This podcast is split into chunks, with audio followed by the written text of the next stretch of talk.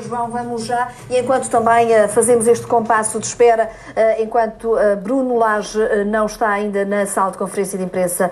para falar aos jornalistas, João, o que é que antevês para esta partida? A penúltima final antes do Campeonato Nacional, jogo importante, jogo até decisivo para as contas do título. o que é que te parece que vai acontecer frente a este relave? Boa tarde, Karina. Vai acontecer que há muita expectativa, não só na, entre os adeptos do, do, Benfica, como imagino que na, em toda a estrutura de futebol profissional do Benfica. Uh, o que vai acontecer é apenas e só mais uma jornada do Campeonato Nacional. O Benfica ganhou por direito próprio, ao fim de dois anos, uh, poder entrar confortavelmente na, na, na penúltima jornada do campeonato uh, em posição de poder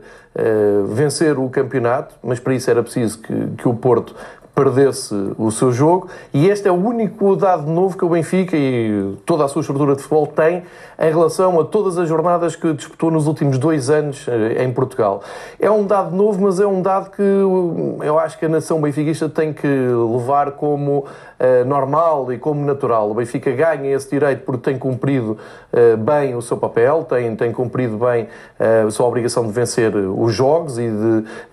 durante muito tempo andou a jogar depois do Porto e, portanto, sempre sob pressão de, de recuperar. Mas por outro lado, eu acho que é o mais importante, e penso que a conferência de Bruno Lage irá muito por aqui, uhum. para não fugir também àquilo que tem, tem sido o discurso do treinador do Benfica. O mais importante e o mais expectável é que o Benfica, amanhã às 8 da noite, entre no Estádio dos Arcos, um terreno tradicionalmente, historicamente complicado e difícil para o Benfica, onde já, já teve uh, alguns dissabores desde o final dos anos 70 em que o Rio Ave subiu à primeira divisão.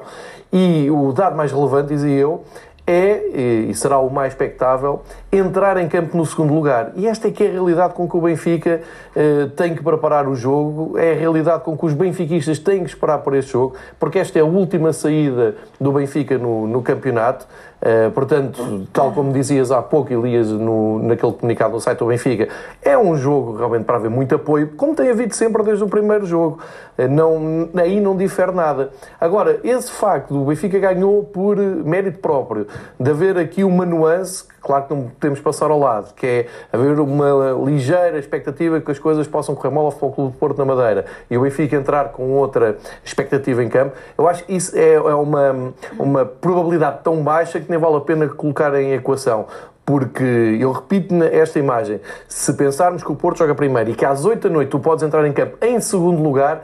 nisso é que nós temos que nos focar, porque isso é que interessa. O Benfica tem que cumprir um, o, seu, o seu papel, que é, tem sido o segredo do sucesso do Benfica uh, desde o jogo em Guimarães, quando Bruno Lage pegou na equipa, ou se quiseres, desde o jogo com o Rio Ave, um, porque foi o primeiro jogo de Bruno Lage aqui, mas eu falava em Guimarães, foi a primeira saída e era muito difícil e um, uh, eh, tinhas uma almofada de zero, ou seja, não podias falhar em lado nenhum e, portanto, não era agora que o Benfica ia facilitar, nem ia criar aqui a ilusão que as coisas podem ser fáceis, porque eu sempre que ouço, ah, e se o Porto perder, o Benfica ganhar. Sim, mas se o Benfica perder, passa tudo outra vez para as mãos do Porto e nós não queremos isso. Portanto, o foco tem que ser 100% no próximo jogo e temos que levar esta jornada como levámos todas as outras em que viemos aqui fazer o, o lançamento dos jogos durante o Campeonato Nacional.